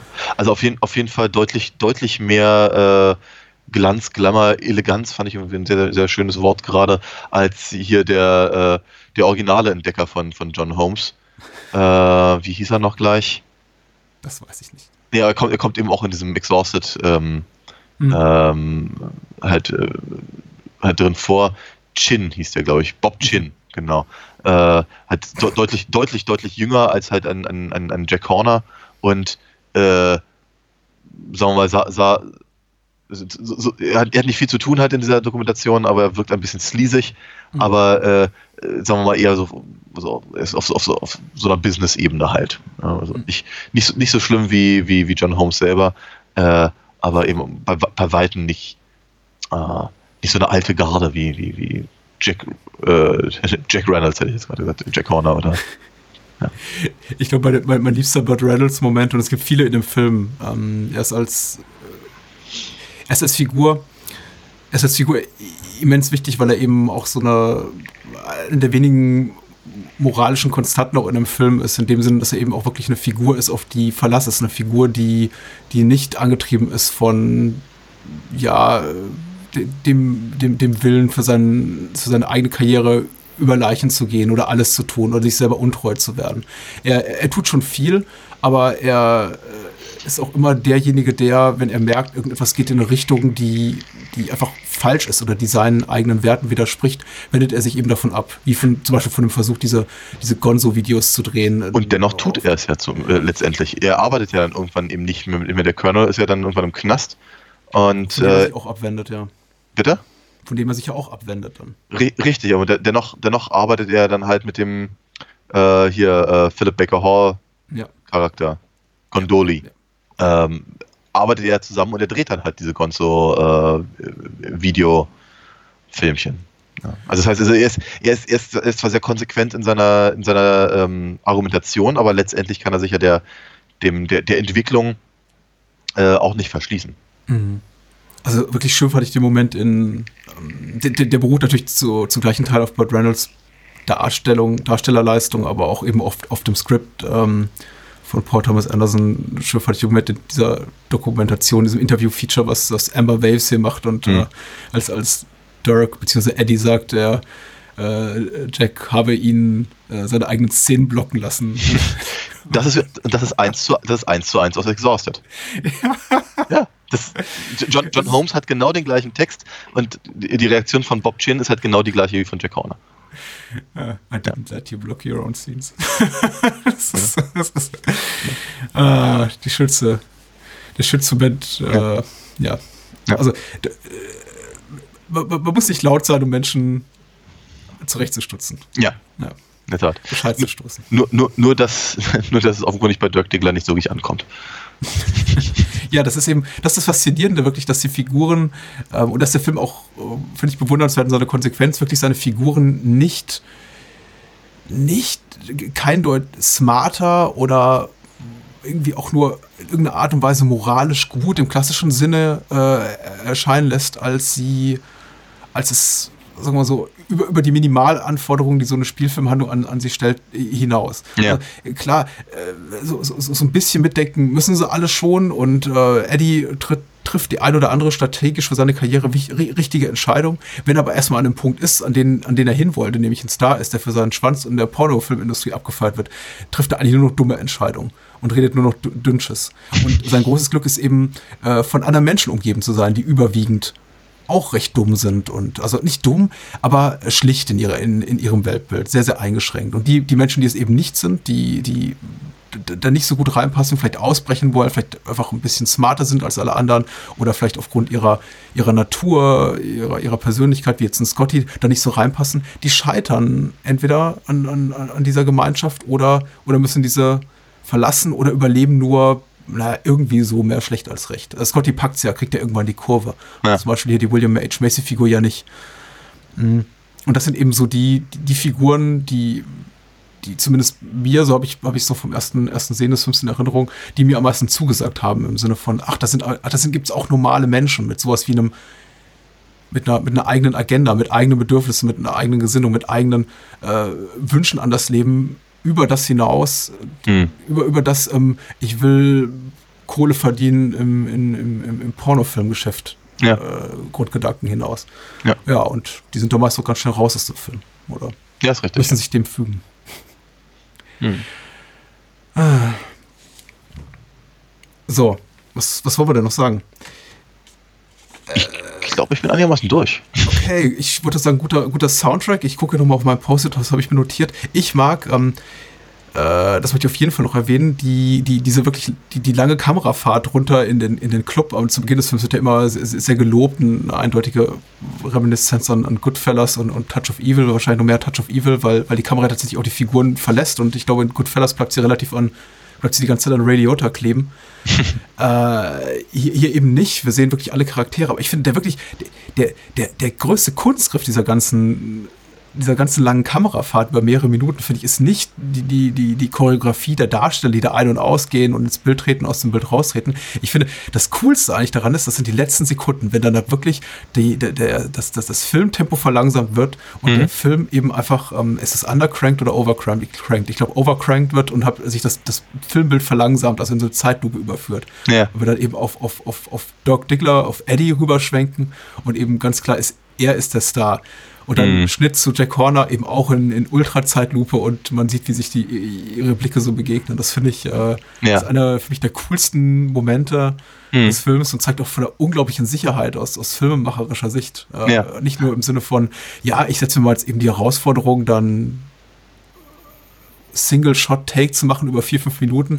Nee, ich bringe den auch noch mit einer so einer richtig genialen Punktlandung zu Ende. Und ich meine, im analogen Zeitalter, und aus dieser Zeit stimmt, stammt ja Boogie Nights und äh, Ja. Paul Thomas Anderson dreht bis zum heutigen Tag analog, da war das nicht so leicht. Wenn man Mhm. das verkackt, dann, äh, dann kann man das ganze Ding nochmal drehen. Das ist nicht wie, wie im digitalen Zeitalter, wo man sagt, so ja, man kann nach Belieben Zeit, Zeitlupe an und aus. Ja, klar. Sehr schön. Ähm, Auch noch sehr gut fand ich die, die, diese Momente des Stillstands der, der Kamera, in dem sie, es gibt zwei so für mich sehr markante Szenen, wo die Kamera einfach in sehr, sehr dramatisch aufgeladene Szenen auf den Figuren so an, den- an, den- an den Gesichtern der Figuren kleben bleibt und äh, alles andere vergisst, was sich im Raum gerade abspielt. Das ist einmal bei dieser Sorgerechtsanhörung von Amber, ja, ja, ja, ja. wo die Kamera so auf Julian Moore klebt. Und Das, ist fast unerträglich, weil es einfach Ja. genial ist, ja. Und dann später dieser, dieser Moment der, der Bewusstwerdung Mhm. äh, in äh, Dirk Douglas, also Eddies äh, Gesicht bei der, bei der ähm, Justice Girl Mixtape Party, nenne ich es mal so, Ja. wo auf dieser Couch sitzt und alles um ihn rum wirklich äh, volle Karre vor die Wand fährt Ja, und er so da sitzt und man merkt, durch seinen Kopf äh, spult sich gerade der Gedanke, meine Güte, was, was mache ich hier, was habe ich aus meinem Leben gemacht und wie bin ich nur auf diese Couch gekommen unter diese Menschen. Das äh, trifft mich immer sehr. Ist, glaube ich, auch der einzige Moment, wo mich Eddies Figur auch richtig berührt, die ich nicht als, als sagen wir mal so, die, die, die emotional für mich stärkste Figur wahrnehme. Also nicht die, die mich am, am, stärksten berührt, aber da habe ich wirklich großes Mitgefühl für ihn. Und es ist für mich auch der, der Moment des größten Bedauerns darüber, was aus Mark Wahlbergs Karriere wurde Ja. in den Jahren danach. Weil sowas Gutes hat er nie wieder gemacht. Hm. Und mittlerweile macht er äh, Actionfilme für die neue Rechte ja. und äh, spielt in Transformers-Sequels mit. Und es ist wirklich trist. Ja. Ja. Äh, wir, wir dürfen immer nicht ganz vergessen, ich meine, er war eben auch Marky Mark, nicht wahr? Ja. Also, Da hält- ja, da also, hält- da- nicht, aber ja. ja, da hält, da hält sich aber mein Mitgefühl ein bisschen in Grenzen. Boogie Nights ist ein guter Film. Auf jeden und, Fall, ähm, ja. Wir werden Burt Reynolds vermissen. Und äh, einerseits habe ich mir im Vorfeld des Podcasts gedacht, schade eigentlich, dass wir keine zwei Filme genommen haben, in denen Burt Reynolds eine tragende Rolle, tragende Rolle spielt, vielleicht sogar eine Titelrolle wie in Smokey and the Bandit. Ja. Andererseits, ich glaube, was so die Qualität seiner darstellerischen Leistungen betrifft, ist äh, auf jeden Fall Boogie Nights und auch Deliverance ganz, ganz weit vorne in seinem Övre anzusiedeln. Ja, ich glaube, ganz, ganz großartige Filmauswahl, ja. Mhm. großartige, haben uns mal selber auf die Schulter geklopft. Ja, ist doch völlig in Ordnung. Können wir wir auch nochmal machen, oder? Ja. Der Hinweis sei erlaubt, falls ihr diese Episode unseres Podcasts Bahnhofskino hört, vor dem, mh, ich muss kurz überlegen, 28.09. um 23.59 Uhr. Wir haben noch eine aktive, ein aktives Voting laufen bei Facebook über den Wunschfilm nächste Woche zur Auswahl stehen. La Bette, Shaun of the Dead, 28 Days Later und Bone Tomahawk. Genau. Und äh, wer sich an dieser Abstimmung beteiligen möchte, dem rate ich auf facebook.com slash Bahnhofskino zu gehen und fröhlich mitzuvoten. Es gibt auch was zu gewinnen. Im Moment sieht die Tendenz relativ eindeutig aus, aber ich will hier niemanden beeinflussen. Nein, also, nein. wie gesagt, wenn man diesen, diese Episode hört vor Freitag, dem 28.09. vor Mitternacht, dann bitte noch schnell mit abstimmen und vielleicht sogar was gewinnen. Hm. Ansonsten, ja. Ich ziehe mich jetzt wieder an. und dann, gehe- dann gehe ich ins Bett. Oh, ich bin so froh, dass wir hier keinen Videochat haben. Gute Nacht. Bye, bye.